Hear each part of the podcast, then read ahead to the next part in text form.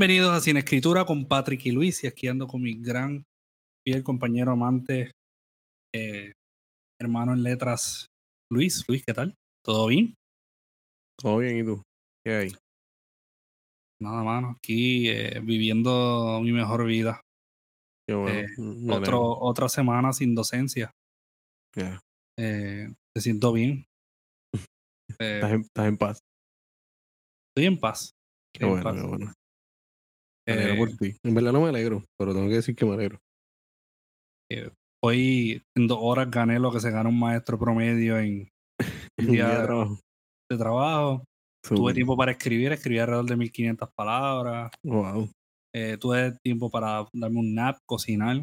Me hice un- una carne guisada bien buena, mano. Yo comí eso hoy también.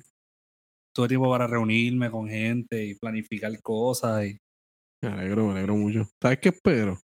y Lo único que espero de todo esto, que, que la vida te devuelva, es que estés dando la curvita en el pasillo y se te quede encajado el dedo chiquito. Con la pared. Eso, es- eso es lo único que espero que la vida te devuelva. Gracias. Porque estás viviendo como la vida de ensueño. Sí, mano. Y vienes aquí todos los, todas las semanas a tirármelo en la cara. Yo sé que, que cuando tú llegas a la escuela te pasa lo mismo. Es como si, si te dieran el chiquito, pero el chiquito del medio. Eh, sí. Así que sí, sí. lo voy a tomar como, como a una- veces una- llegar a la escuela se siente como darse en el chiquito.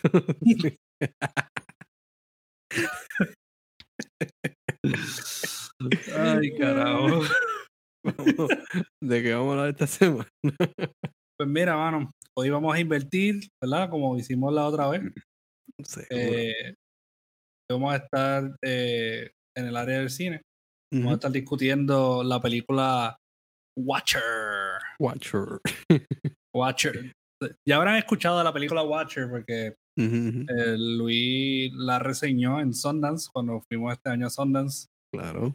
Ya la vi Eh, hace tiempito ya. Ya Luis la vi hace tiempo. Ya Ok, la vi en su eh, estreno, pa. Sí, claro, pues ya pues vi la película, tuve la oportunidad de ver la película ahora, eh, recientemente, Atrás eh, como siempre. atrás como siempre, como el rabo del perro, atrás. ¿Y qué tenemos en el área del cine? En En el área de la literatura, disculpa. Gracias. En el área del cine tenemos, ya lo dijiste. eh, no, no, en el área de la literatura tenemos El Túnel. de Ernesto Sábato, una de mis novelas en el periodo de universidad, de bachillerato, una de mis novelas favoritas. Todos sabemos que así fue que te ganaste el amor de Janina, Eh, est- estoqueándola velándola de lejitos. a través de mi arte. Sí, Un poco, no mentira. no. un poemario, lee, te voy a leer este poemita, mi amor. y ella, ella fingiendo que, que le gustaba, que le parecía profundo. gustaba. Sí, no. Sí, sí. Y yo que no llegaba a rimar ni un, ni un solo, ni, ni un ave, así, ni, ni ave, ave, no, nada de eso. Ni tu nombre. Y tu, y tu apellido, tus apellidos riman, que es lo triste. Ni eso rimaba. Sí, sí, sí. Mi padre era Rodríguez. Mi, Mi madre, madre. Martínez era. y ella, bruto, se va al revés. Es que como que me gusta más así. Pues mira, mano, Eh, estoy eh, emocionado, ¿verdad? Eh, estamos aquí en el formato tradicional y Yes. discutiendo una obra muy buena, El Túnel, que de hecho sí te, te envidio un poco Ernesto Sabato, pero hoy tú la vas a estar discutiendo. Eh, bueno, es para que dejes de, es para que no odies Watcher, hermano, porque es que tú odiaste Watcher. yo no la odio, yo no la odio. Te la odiaste, cabrón, la odiaste. no, no, no. La odiaste, le fuiste confía, no, no, tierra. no, no la odio, no la odio. Ok, Solo tengo un comentario con ella, pero te voy Sí, a dejar sí. hablar de ella y después yo lo digo. ok. Vamos a darle el skinny a la gente. Eh, Watcher estrenó en el 2022 en Sundance. eh, que de hecho, en aquel entonces la película no tenía ni un póster. no tenía póster, No. yo creo que no tenía trailer tampoco. No tenía póster, no tenía- nada. Había tenía un solo carajo. de información. Sí, sí, sí, nada, nada. Tenía el, el póster era un screenshot de la película, Un screenshot del Eh, portón. del portón. Y eh, sí, sí, de, de la actriz que es este ah, Micah Monroe, que ella Micah salió Monroe, en, sí. en It Follows. y- pues yo creo que, que, que de manera silente podemos considerarla como como esta Scream Queen, entre comillas. Sí, sí, sí, sí. Estoy de acuerdo. Porque ella participa en estas películas de horror y, y le queda muy bien, diría yo. eh. Como un secreto a voces, ¿no? Pienso que se, se nota en esta película, uno de los elementos más eh, acertados de esta película es el crecimiento de ella como actriz. Uh, definitivamente, definitivamente. Y que ya ha llegado a, a esta edad de los 29 años y se ve como una persona de 29 años. Yo la vi y, Sí, sí, sí. estaba como que, ¿cuántos años tiene ella? Porque Porque ella, se, se ella, se de, ella se de adolescente en It Follows, en It Follows, que es del 2015, me parece que es 2015. Ahí era gatita, ahora es gata. Eh, Pues mira, eh, sale ¿verdad? Michael Monroe, Carlos Guzman y Bern Corman, eh, dirigida por Chloe Opuno. Y la película trata sobre esta pareja que se muda a Bucarest porque uno de ellos ¿verdad? tiene empleo allá. La pareja se llama ¿verdad? Julia, que es Michael Monroe y. Francis, que es Carl Guzman. Eh, y ellos pues están mudando a este, a este apartamento en Bucarest. Ella no sabe nada del lenguaje, mientras el esposo sí conoce el lenguaje de allá. Sí. Eh, todo está súper cool, ¿verdad? Y ella está más o menos acoplándose, saliendo mientras el esposo trabaja, saliendo a lugares y eso. Ujú, ujú. Hasta que se entera que pues hay un asesino en serie rondando por la ciudad. Eh, y esta noticia de que hay un asesino en serie rondando por la ciudad, ella la como que se la se la echa encima a, este- esta figura que constantemente se pasa velándola desde otro Sí. edificio, Ujú. desde la ventana de otro edificio. Así que cada vez que abre la ventana suya, ya va a haber un hombre simplemente parado, eh, mirándola, ¿verdad? Desde otra ventana.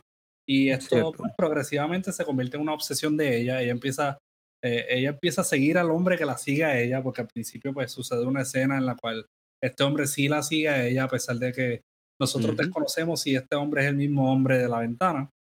Claro. Eh, pero eventualmente ella es la que se convierte en la stalker. Ujú. Y la película continúa en este crescendo constante entre él siguiéndola a ella, ella siguiéndola a él, ella en el paranoia de que la están siguiendo, el esposo pues recién llegado ahí con un trabajo nuevo, eh, manteniendo esta fachada de que pues este, este hombre exitoso con esta esposa Que, que está, que pues, es una trophy wife, mientras ella pues en realidad está perdida. Literal.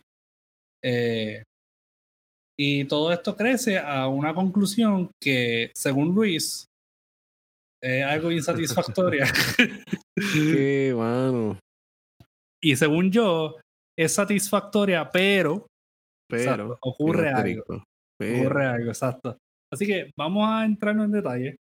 Vamos a entrarnos en detalle. Dale. Ok, lo que a mí me gustó de la película, que yo pienso que lo tuvo súper bien, Ajá. es que cuando ella llega con su esposo, su- o sea, desde un principio su esposo está hablando el idioma de ella. um, y eh, a él tú lo ves in- eh, interactuando con diferentes personas a lo largo de la película en el idioma de Bucarest, que se habla en Bucarest, que es rumano, si no me equivoco. Sí. Eh, mientras ella, pues no entiende absolutamente nada.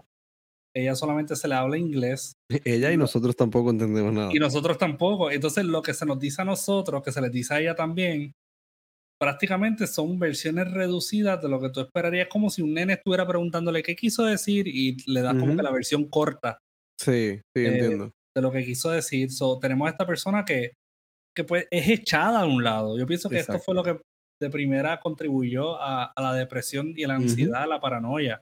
Es que Y crea sola. exactamente ese mismo efecto en nosotros. Sí, que nos vamos sintiendo más aislados, más aislados en esas conversaciones porque estamos eh, experimentándolo desde la perspectiva de ella. No entiendo un carajo lo que están hablando y lo que me están diciendo es una versión eh, reducida, una versión eh, sin, de- sin nada de detalle de la conversación. Y no es que ella no esté tratando, no, no, intenta en la película de aprender el idioma, porque ella sí llega a aprender bastante del idioma, tanto así que llega a un punto que escucha lo que el esposo dice y nota que el esposo está undermining lo que ella siente Claro. y burlándose de ella hasta cierto punto, humillándola. Sí, sí. sí. Eh, de hecho, a mí, a mí lo que no me gustó de la película es que en, en la medida en que ella trata de aprender el idioma, nunca se le ocurrió bajar Duolingo. En ningún punto, mano. Ni, ni. Maceta Stone, ni nada de eso. No, no, no. Maceta Stone. Ella. eso Es otra. Esa es otra, esa es otra cosa. Eh, es que, no, no, no. En parte yo entiendo por qué ella no bajó Duolingo. Lo que pasa es que el, el buito se podía poner muy intenso y entonces iban a haber dos asesinos en serie sueltos por allí. Exacto. Araña y el búho. Exacto. exacto. Eh, de hecho, ese es el nombre del asesino araña. De hecho, en una parte, cuando. Yo, a mí me dio mucha risa, porque en una parte eh, las noticias estaban en rumano, creo que era, y, y estaban hablando, y yo dije, Ah, y en una en la, la- el noticiero dice algo de capitara o algo así, y yo dije, diablo, decapitaron a alguien. Como que de, de primera yo dije, diablo, decapitaron a alguien, y la tipa nunca entendió eso. El tipo le dijo, ah, no, no se sabe cómo la mataron. Y yo, dude, literalmente Lo decapitaron. Lo acaba de decir. Lo acaba de decir, y, y eso en un idioma universal, tú entiendes que decapitara o decapitar o lo que sea es decapitar. Como que Sí, hay sí, que sí, explorar mucho. Ah, que, Eh, no son tan brillantes, chicos. A lo largo de esta película, mano, al principio, algo que a mí me gustó es que, pues, obviamente, eh, todo empieza con que ella estaba en la cama y ella mira por la ventana y está este hombre parado en su ventana mirándola desde el Ujú. otro lado, de- desde otro edificio. Sí. Um, y al principio, pues, pues sí, como que se puede abogar que la interacción fue mutua en cierto modo, porque ella miró también. So, en Ujú, realidad uno no sabe si ese tipo estuvo ahí cinco segundos y como que la vio y... Exacto. ok. Eh, y también en otra ocasión que ella lo saluda y él la saluda para atrás. A mí me encantaba cómo se veía el tipo desde la ventana. Fucking creepy. as Sí, fuck. sí, sí, sí, está bueno. Eso está bueno. Las primeras tomas, porque las primeras tomas de la película, ellos no revelan la cara del tipo. Ni No. cuando está en público, ni cuando está en, eh, frente a la ventana. Sí, Hay una parte de un supermercado que ella encuentra el tipo. Bueno, hay una parte que ella va al cine. Y el tipo se sienta justo detrás de ella. En un cine vacío. sí. Y como que se pone a olerle el pelo, creo que es. Sí, sí, una cosa así. Bien. Um, Después está la escena del supermercado. después fue el supermercado que la siguió. Y ahí es que vemos la cara de él por primera vez. Que obviamente tiene una cara de lo, como tú te imaginarías un stalker. Literalmente, como te estás imaginando a, ese asesino en serie y Sí, Stalker, pero a hacer ese ejercicio. Cierra los ojos ahora mismo. Ciérralo. Toma, toma un respiro. Cierra los ojos. Ese te- se está imagínate- guiando. Imagínate, o sea, si estás guiado te jodiste, espera la luz. Imagínate a alguien sentado detrás de ti oliéndote el pelo, o imagínate como alguien mirándote a lo lejos. Qué belleza. ¿Ok? Imagínatelo. Ese es el stalker que sale en la película. Ese mismo, ese mismo que estás pensando. Ese mismo. Idéntico. Ay, María, te quedó, te quedó cabrón. Gracias, gracias. Es que, es que no pudiera haber escogido a alguien más obvio, cabrón. No, no, era super, No. era señor obvio, sí. Algo interesante es que cuando ella denuncia esto, que el hombre la está velando y se pasa eh, el esposo le dice como que, um, pero tú lo estabas mirando a él también. Sí. Sí, es como que, ¿y cómo tú sabes que te estaba mirando? Porque Literal. tú lo miraste. Da. Ahí uno está sospechando que en parte, pues, quizás la paranoia, eh, hay paranoia y quizás él no la está hostigando, sino que la está mirando, aunque muy adentro nosotros sabemos que quizás él sí la está hostigando. Sí. Um, luego de eso, llega un respiro en la película porque conoce a la vecina de ella, que es más o menos de su edad, y se hacen amigas y habla inglés. Sí. Um, y eso está cool, ¿verdad? Dentro de todo. Um, a mí me gusta esa relación porque en una parte el- ella está como que en un ataque de pánico bien heavy y la amiga le dice algo. eh, le dice algo de que um, pues a veces es mejor no saber si te están hostigando o si como que lo que tu, tu paranoia es real porque Claro. una vez tú averigües que sea real, tú vas a estar pues muerta o en una situación precaria o algún Ujú. asunto serio. O sea, es mejor como que no averiguarlo y vivir eh, con la noción de que tú no sabes nada y que, y que estás Sí. bien con eso. Ahora, yo Sí, entiendo, está diciendo básicamente vive tu vida. es mejor pichar. Ujú. El que busca Pichea, tipa, pichea. eh, déjalo ser. El punto es que eh, pues la protagonista no, no lo deja hacer y así no. empieza a averiguar dónde el tipo trabaja. El tipo trabaja en, en un street club. Eh, Eres Y- de mantenimiento, ¿no? Sí, donde trabaja la amiga de, de ella también. Ah, exacto, sí. Luego la amiga de ella desaparece. Es una loquera. Eh, en una, ella va hasta el apartamento del tipo. Después el tipo le lleva a la policía al apartamento de ella para denunciar que ella lo está hostigando a él. Sí, sí, sí, sí.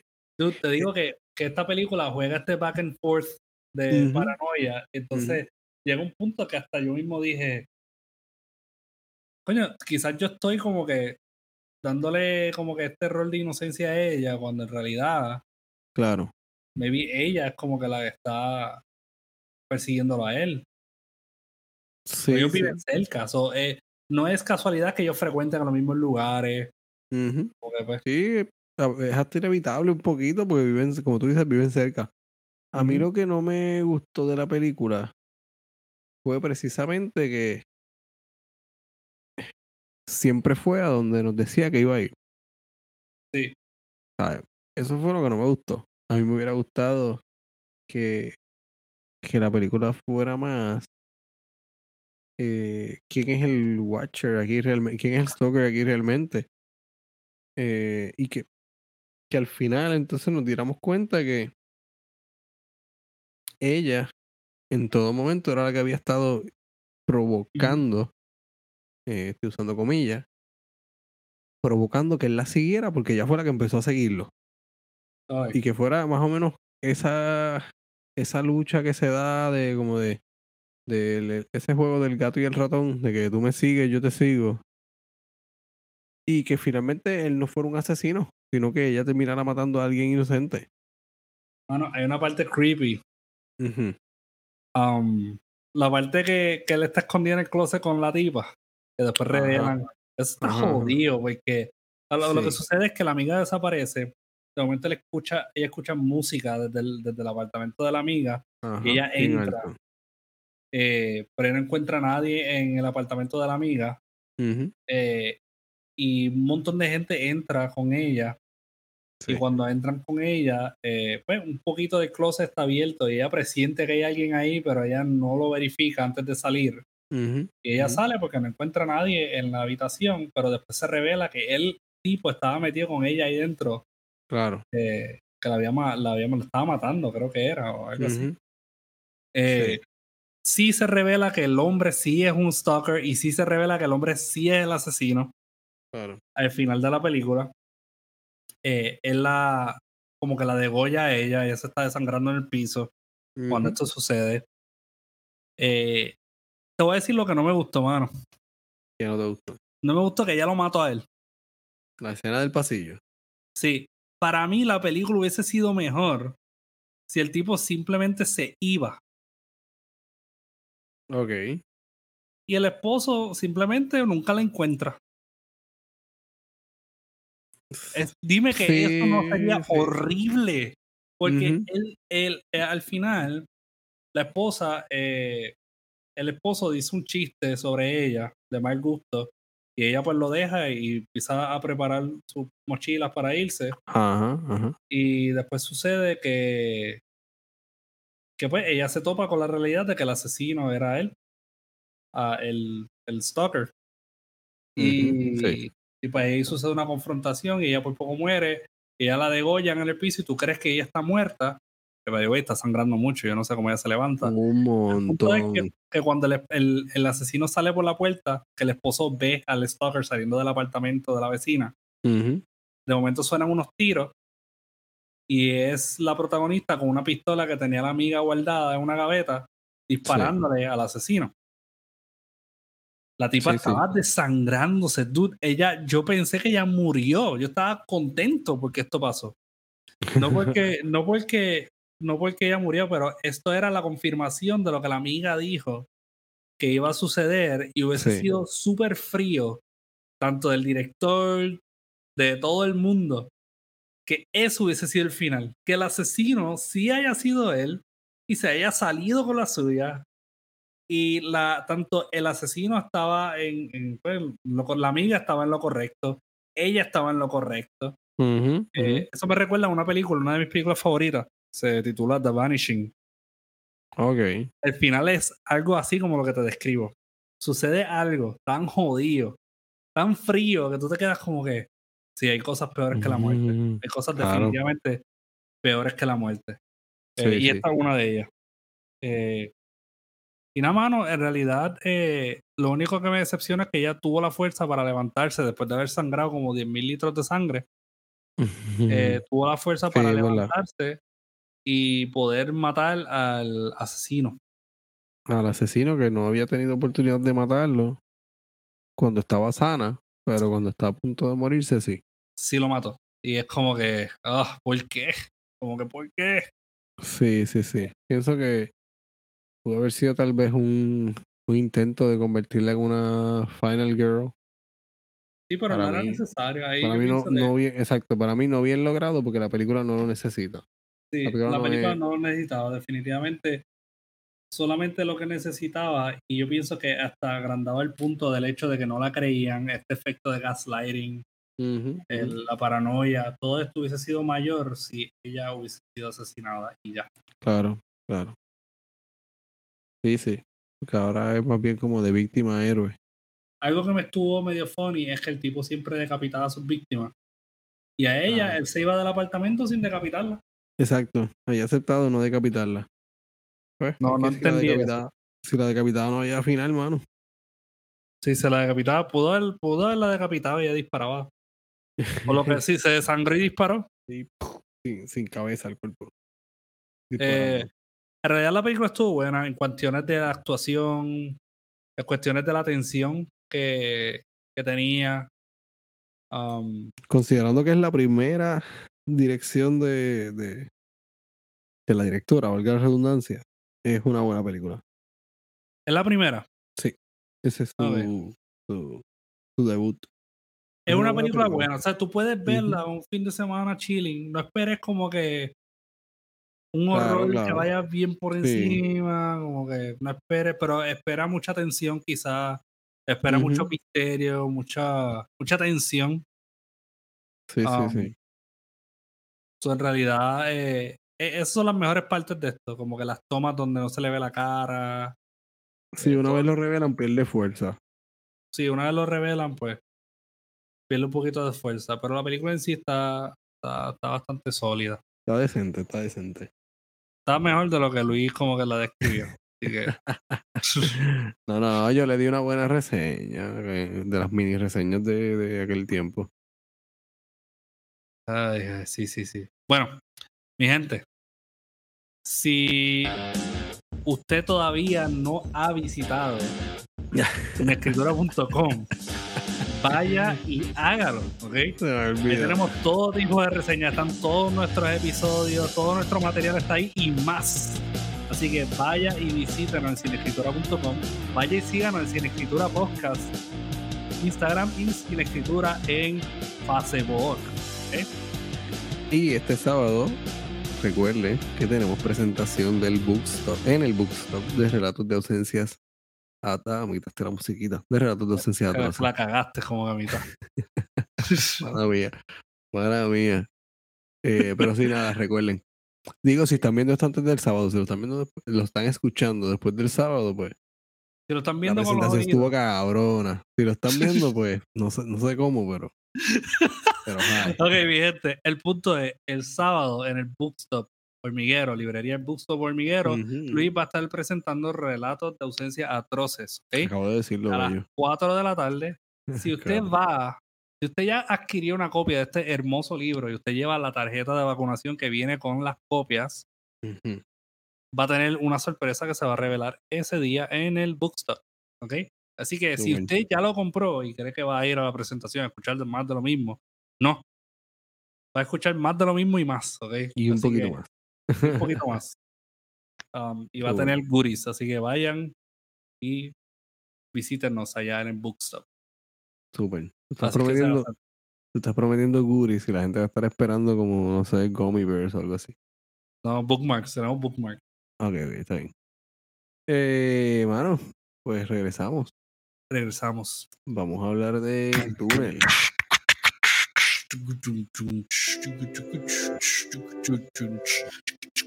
Siento bailando malo como hice. Pierluisi le metió. Pero qué cabrón. Así me siento, así me siento. Ah, ah, ah, Gracias. El túnel, novela escrita, es una novela corta, novela eh, breve, escrita por Ernesto Sábado. Diablo, Sábado. Sábado. ¡Woo! Ernesto Ay, Sábado. Perdón, perdón. Ernesto Sábado. Aquí sale Juan Pablo. Pastel. Sí, a eso voy. Publicada en 1948, así que esta novela tiene unos añitos ya. Eh, y como decía ahorita, es una, es, es probablemente una de las novelas, de mis novelas favoritas, de esos descubrimientos que uno hace en la universidad. Es una novela breve, se lee de un, de un tirón. Eh, una edición grande puede tener 160 y pico de páginas. La he visto de más cercano a 100 páginas. eh, por ahí también. La novela trata acerca de este pintor, Juan Pablo Castel, que ya el momento en que nos está narrando los hechos, porque lo estamos viendo desde su perspectiva, ya en ese momento él está preso. Y él es un asesino confeso, él no lo niega. Él mató a María Iribarne, quien era su amante. Pero una de las cosas más eh, efectivas de esta novela es que a pesar de que él nunca niega haberla matado, ni su culpabilidad en el evento eh, o en los hechos, la forma en que él nos cuenta, la forma en que él va narrando cómo él llegó a, a cometer estos actos, nos llevan a nosotros como subconscientemente hasta cierto punto, hasta justificarlo un poco, porque eso es lo que él quiere lograr. Él quiere justificarse eh, de alguna manera de que, mira, sí, yo la maté, pero es que yo estaba en una situación límite, mano. La relación con ella era una relación complicada y una relación donde había mucha paranoia en el asunto. Y él era, eh, la, la- me parece que la palabra de moda hoy día sería tóxico. Eh, ambos, ambos establecen una relación malsana desde el saque. Ellos se conocen en una galería de arte eh, y él queda prendado, queda flechado con ella por el hecho de que, además de que le parece atractiva y toda la cosa, es que ella le presta atención a una pintura que nadie había mirado, que nadie había, se había detenido a mirar. Y a él eso le parece que es una especie de señal. Eso a él le parece que, que, que la convierte a ella en la mujer indicada. Y la pintura, si no me equivoco, la pintura tenía que ver con una mujer y una ventana abierta. Eh, me parece que no se le veía la cara a la mujer. Creo que la mujer estaba mirando hacia la ventana. Mm, No, no recuerdo en detalle, Sí, pero- era una figura solitaria. eh, ¿Verdad? Edward Hopper, quizás podríamos como que traerlo como un Ujú. punto de referencia. Sí, sí, sí, sí. Entonces él se le acerca, eh, o no. Él, él básicamente le quiere preguntar por qué ella miró esa pintura. Eso es lo que él quiere al principio, ¿no? Pero entonces empieza, a- él empieza a acecharla, averigua dónde ella trabaja, que es casualmente cerca de allí. Eh, y la, la empieza a velar hasta que ella la- logra dar con ella. Un día que ella sale y empiezan a hablar. Y poco a poco se va desarrollando esta relación. Él se entera eventualmente que ella es casada. Y es casada con. Está casada, mejor dicho, con Allende. Y el pobre Allende es este hombre que no. que no vio venir nada de lo que estaba pasando. mano. Nada, nada de nada. Nada, nada. Es como Eh, Borges. Sí, sí, sí, sí. No, no, y no. No lo vio venir por, por no, no por inocente, sino por ciego. Por ciego. Qué chiste más porquería. Era ciego. Allende era ciego. Sí, Allende era ciego, Allende era ciego. Y nada, Allende es el, el esposo de ella, que tiene una relación con ella también. Yo creo que todas las relaciones que ella establece son relaciones de, de dependencia y son relaciones malsanas. A mí no me parece que ella tenga una relación eh, sana con Allende tampoco. Eh, él, él termina suicidándose, ¿no? Sí. Allende se suicida. Entonces Sí, está este otro personaje que es Hunter. Hunter es primo de Allende y Juan Pablo, que, que, que sabe la, la, la realidad de ella. Él sabe que ella está casada y toda la cosa. Pues Juan Pablo sospecha de Hunter. Sospecha que, que, que María y Hunter tienen, tienen algo. Hay una especie de amorío por ahí. Y creo que se, se infiere de alguna manera, pero no, no se establece claramente. Pero él, él- él, obviamente, él es un hombre posesivo, un hombre inseguro, que sobrepiensa todo. Así que él prácticamente lo da, lo da por sentado, que ellos tienen una relación. Entonces empezamos, empezamos a, a ver cómo poco a poco se van desarrollando las conversaciones entre ellos. Él se, se presenta casi siempre como la víctima. Él dice muchas veces en la novela, como que ella me hacía sufrir con Sí, su sí, sí. indiferencia, me hacía sufrir con su indecisión, me tenía como que, ¿sabes? Como, como me, me, me, me tenía vacorado. Bueno, hasta Eh, cuando la mató, ¿no? Como que exacto. técnicamente le dijo a Allende como que ya va a dejar de maltratarnos. Exacto, exacto. Porque para él, en, en su cabeza, ella La era quien pecado. único. ¿Cómo es? La mujer es pecado. Básicamente. Porque él, él lo que pensaba era que ella era quien único se estaba beneficiando de este triángulo amoroso.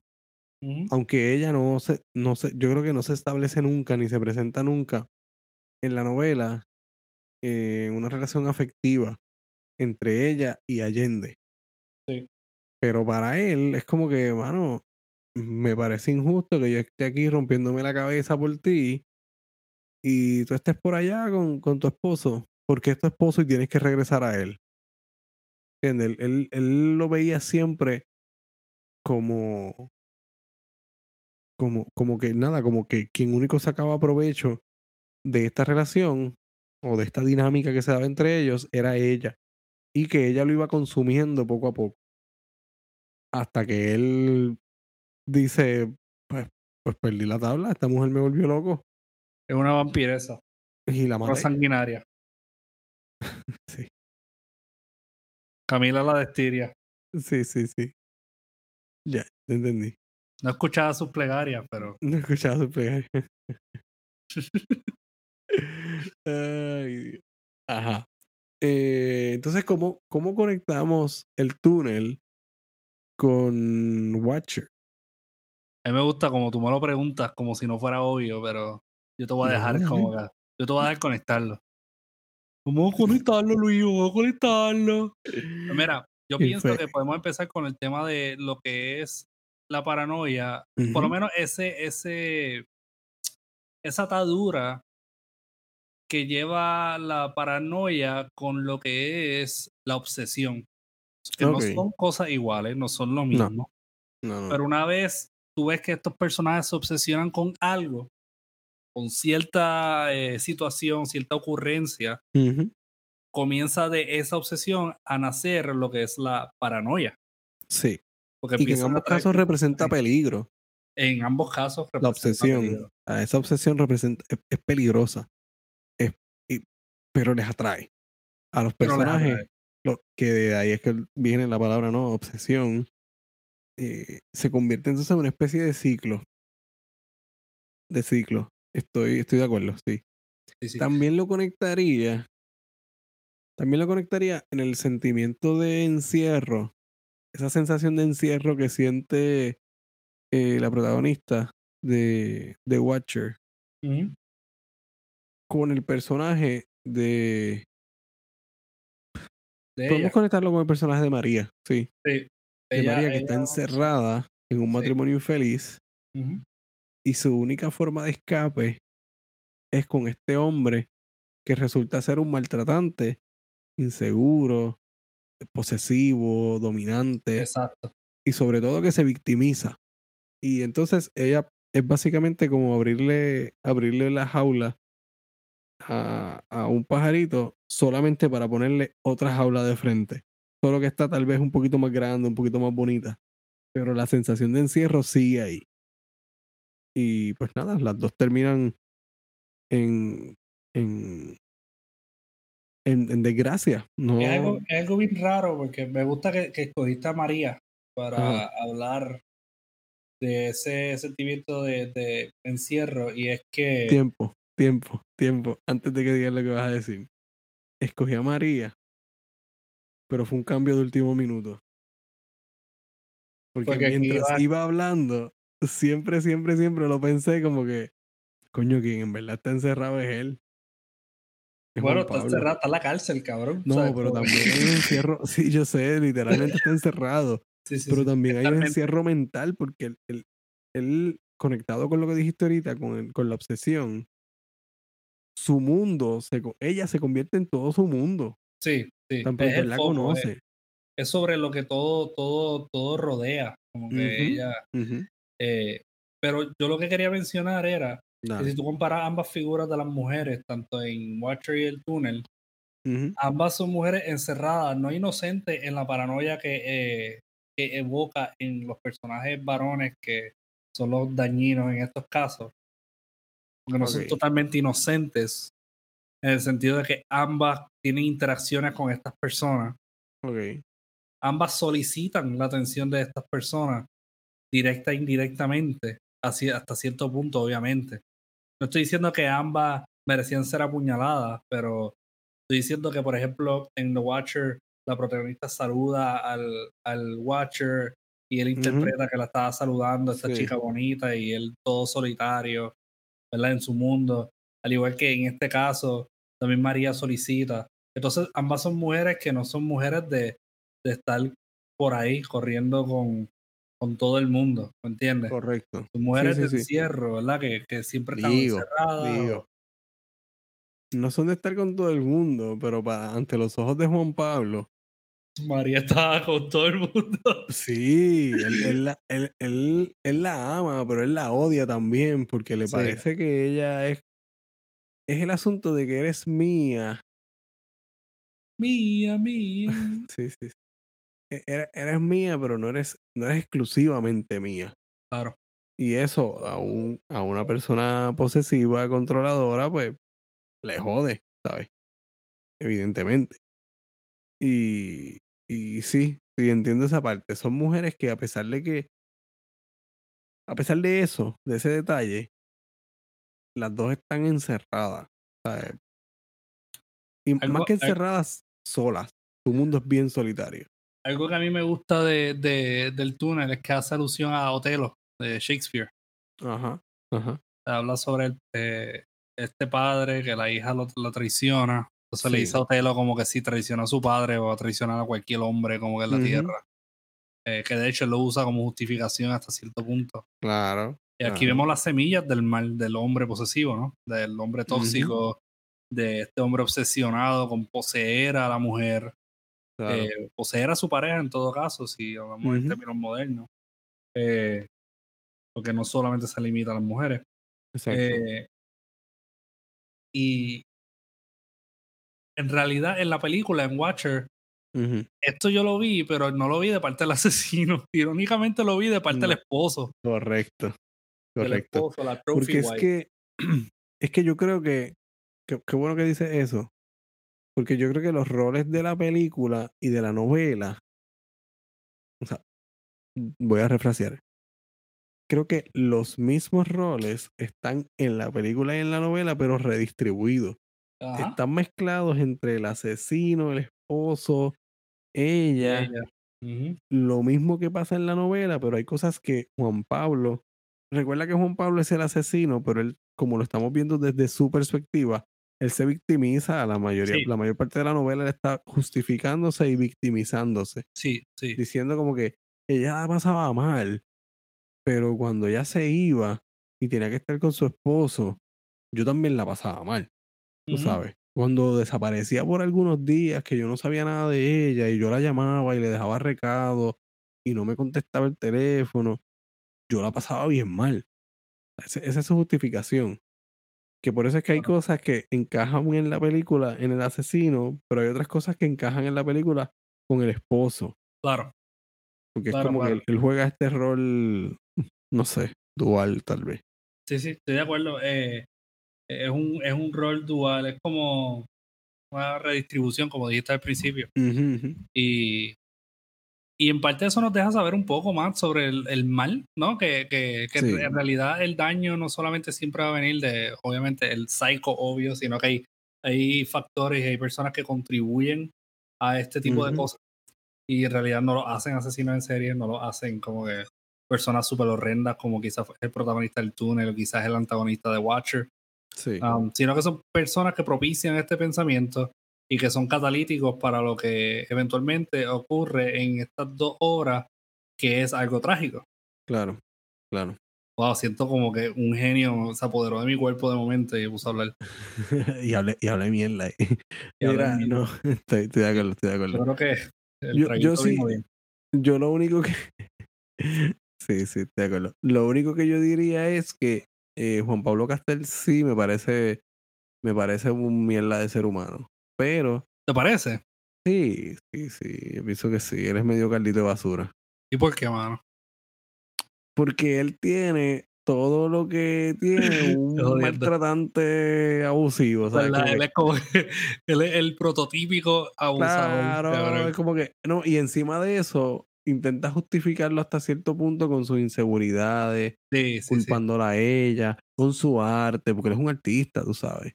Sí, Y yo- sensible. y yo creo que sensible. hay un, yo, yo creo que hay un estereotipo de, del artista, el artista macharrán. Sí, sí, el artista Ah, macharrán sí. ahí. Diantre, el artista macharrán. A mí me gusta que lo, tú menciones eso, como que. Sí, es que lo, hay, lo hay, lo hay. Yo lo he visto. Y Pablo Sí. Castel es como que ese, es el. Es único ese, que- es ese. que con una muerte ese- encima. Pero Sí, es el tipo, no, lo que pasa es que llega a la muerte, pero hay, hay un montón por ahí que no llegan a matar, pero hacen un por montón de eso, cosas. por eso. Pero son el artista macharrán que, que cuando surgen acusaciones, la gente dice, es que él es así, no le hagas caso. Sí, sí, sí, No, sí. no estés sola en un cuarto con él. Eso es todo lo que te voy a decir. Sí. Ellos propician, ellos como que preparan este ambiente para que esta persona Ajá. esté segura dentro de Correcto. su macharranería. Dentro de su macharranería. y su Sí, me crean un safe Eso es lo que yo space. imagino cuando yo veo a estas personas. Exacto, un safe space, pero es, un, un- es una jaula donde esconden este tigre rabioso, un Correcto. gatito rabioso en todo caso. Correcto. Un gatito. Eh, sí, yo imagino a estas personas con como que con un bitoto. O sea, no estoy diciendo que son Ok. intersexuales. No, no quiero faltarle respeto a, a la comunidad intersexual. Eh, estoy diciendo que, que son como raros. Es como que esta, este engendro extraño que está compensando por algo que no tiene y quiere tener, o se lo propicia él mismo, Ok, ok, ok, ok. ¿me entiendes? Como que se sí, propicia sí. esa ilusión y trata de imponerla, por eso digo pitoto, como que Sí. Él, Sí, como- posee estas dos cosas, él posee tanto la mujer y el hombre y él se ilusiona de que él es el, el hombre sensible, deep, artístico y las Claro. mujeres son estos objetos, Ujú, El Eh, objeto de consumo. sí, y probablemente huelen a queso, como que estos tipos huelen a queso, por alguna razón siempre apestan. Ok, Es bien raro. Sí, Me, me recuerdan al hombre bajito que tiene complejo porque es bajito y se compra una guagua bien grande. Sí, tú tienes una guagua, ¿verdad, mano? Sí, pero no es grande, infeliz. Sabía que me ibas a preguntar eso, estúpido. Pero Luis es un trípode, no tiene que, no tiene que aparentar nada. No, no, pero que andan por ahí Yo después la he visto en nu. dándole. No, no digas esas cosas, chicos. No porque sean mentiras, sino porque no, no se pueden compartir. Ah, ok, Eh, disculpa, disculpa. No, no, esta gente que anda con un- una boba enorme y andan por ahí dándole portazo a la gente en, los- en los estacionamientos. sí, para sí, sí, compensar, ¿sabes? Para compensar. Sí, esa gente son engendros de, del diablo, Sí, son son como... parte de eso. Yo los detesto, mano. Yo, los de- yo, yo he tenido que, que saber bregar con eso, bro. Esa gente la guagua allá ya. Yo, yo he tenido que saber bregar con esa mierda. Eso es horrible, porque es que siempre, ¿sabes? Ahora que estoy como que saliendo más y estoy, ¿verdad? Con mi tiempo libre y, y mis nuevas ganancias eh, que no tengo en la docencia, pues... Qué estúpido, eh, van ganar mundial. eh, no, no, he tenido que, que, pues, socializar más y me encuentro a veces con personas así, mano. Y en realidad yo trato de hablar con este tipo de personas. La última vez que hablé con este tipo de personas, empezó a hablar de transexuales. ¿Tú sabes hace cuánto tiempo yo no escucho la palabra transexual, mano? y que te lo Ok. presente como un problema social. O que es literal, como que Es estos, estos tipos que se ponen peluca y, Sí, sí, y- nosotros sí. los hombres, y aquí como que no, papi, pero no me incluyas. Como sabes, que- tú sabes que esta conversación va a terminar mal cuando te dicen, cuando empiezan diciéndote estos hombres que ahora se visten de mujer. Sí, Dices, y se esta conversación se va para la puta, pero se- en dos y se segundos. identifican como mujer y, Sí, y, sí, y tú sabes, no es como nosotros hombres educados, porque siempre se hacen como que hombres educados. Educado, educado. Y yo aquí como que, cabrón, pero ¿de qué caras tú hablas? Yo aquí perdido, mano. Yo, yo tuve que jampearme una conversación así como hace dos semanas. Y no pude mandar a la persona al carajo porque, pues, Voy a, voy a preguntar esto, no tiene nada que ver con lo que estamos hablando, más bien con el asunto ese de persona educada. Si tú tienes 75 años y tú hiciste un bachillerato en tus 20 o te- tempranos 20, yo sé por dónde tú vas. Tú, mi hermano, tú no, tú no pisas un salón de clase o un escenario de aprendizaje eh, estructurado, oficial, por llamarle de alguna manera, o formal, formal, Formal. hace 50 años. ¿Tú no piensas que ese tipo de educación caduca? Yo, yo, yo voy a rantear, voy a rantear, se joda. Eh, hace unos Dale. años yo publico un libro con Cristian Valentín que se llama La muerte de la educación. Claro. Y, y yo tiraba ese argumento, mano. El argumento era, y este argumento ofendió a un montón de gente. Sorprendentemente, yo pensé que esto no iba a ofenderle a casi nadie. Ajá, ajá. Pero este argumento aparentemente fue la bofetada del siglo. Ok. Porque las personas de una institución, sea, cuando yo fui a presentar esto en una institución justo a Cristian Valentín, fueron un montón de estudiantes que obviamente nos conocían de antemano, porque yo di clase en esa institución universitaria y Cristian Valentín también era parte. Y Ujú. muchos estudiantes, papi, con un apoyo increíble. Eh, de verdad Sí. los amo y los adoro hasta el día de hoy. Eh, cero profesores, cero ex compañeros míos fueron a verlo porque yo me tiré lo que ellos considerarían la falta de respeto de, de yo decirle y- o contraargumentar cuando me decían, ah, yo tengo un PhD. Yo Ujú. le decía, un PhD del 89 me vale nada ahora en el 2016-2017. Ok. ¿ok? Ok. Y eso le sabía a mierda. A mucha gente le sabe a Sí, sí, mierda. sí. Y, y tú me perdonas. Ok, yo admiro el esfuerzo que una persona tuvo que pasar o tuvo que Ujú. joderse. Bueno, Luis, tú tienes que joderte para, para un doctorado, ¿no? Tú estás ahora mismo jodiéndote. Pero de seguro yo te garantizo que tú vas a ser una persona que continuamente va a estar educado sobre los temas del mundo. Ese es mi punto. ¿Me no entiendes? es, no es tanto la fecha en la que. Porque, como tú dices, doctorado del 89, fine. Hay un montón de cosas que no caducan, un montón de cosas que Claro. siguen vigentes, fantástico. Pero ¿y las que, las que han caducado? Las que han envejecido mal, las que ya no están vigentes. Tú te mantienes educándote en tu campo. Tú te mantienes con la rigurosidad académica, crítica, ¿me, me entiendes? E-. Eso, ese es mi argumento. ¿Hasta qué punto decirme que soy una persona educada porque me gradué y yo lo llevé más allá? Porque el, el PhD pues estudiaste más, pero, Ajá. pero yo tengo un bachillerato del 74. Ajá. ¿Y hace cuánto no coge educaciones continuas? Exacto. ¿Me entiendes? Sí, sí. O, o tú transformas el mundo y lo haces ver como, como, ah, como es en tu lente, como que tú, tú, tú, tú digieres las cosas como tú quieres o tú te estás adaptando a lo que Claro. el mundo te está trayendo. Claro. Sí, sí, sí, sí. Sí, porque si lo sigues viendo desde tu óptica de 1974 So what, ¿verdad? y, so y what. ni, ni estás dispuesto a ceder en eso, ni hay educación, proceso de educación más allá de lo que estudiaste en la universidad, pues entonces, mano, lo único que se quedó en el 74 fue tu visión del mundo, pero el mundo sigue adelante. Y atando esto a lo que estábamos hablando No ahora, sé mi cómo gente, puñeta vamos a atarlo, pero dale. estos crímenes y estas cosas que ocurren muchas veces vienen de gente educada también. Gente Sí. que se hace llamar educada, como algunos Bueno, doctores que dicen es un tipo educado. Como algunos doctores que dicen tener orgasmos después de seis horas y todas esas mierdas que vemos en las Sí. redes y Muchas es veces la gente educada trae estos argumentos porque en un punto su ego creció tanto que siguieron teniendo ese ego y Sí. creían que el argumento que tenían en ese tiempo es válido en las próximas décadas también. Y pues no es Ujú. cierto. Ujú, Y Correcto. así que, que le digo, y, y, y es bien importante que nosotros recalquemos esto, porque como dice, estos personajes eran gente educada, ¿verdad? Ujú, De hecho, Ernesto Sábato, Ernesto Exacto. Sábato, En estos sábados. él tenía un, un doctoral, ¿ok? Y un postdoctoral, él tiene un doctoral en física Física. Exacto. y un postdoctoral, creo que enfocándose en, eh, ay, eh, ¿cómo se llama esto? Se, se me fue, se me fue. Te digo, te digo ahora. Poquito. Síguelo, síguelo, dale. En mecánica cuántica era. ¿Ok? Él tiene un posgrado en relatividad y mecánica cuántica. Diablo. ¿Ok? Una jodida bestia. Él dijo un día, para el carajo esto, para el carajo la academia, esto está lleno de psicóticos. Yo voy a dedicarme a pintar y a escribir. Lo cual es cierto.